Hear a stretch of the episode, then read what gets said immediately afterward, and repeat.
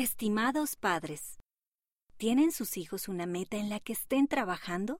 ¿O hay algo para lo que estén ahorrando? Esta es una manera importante de que los niños aprendan autosuficiencia.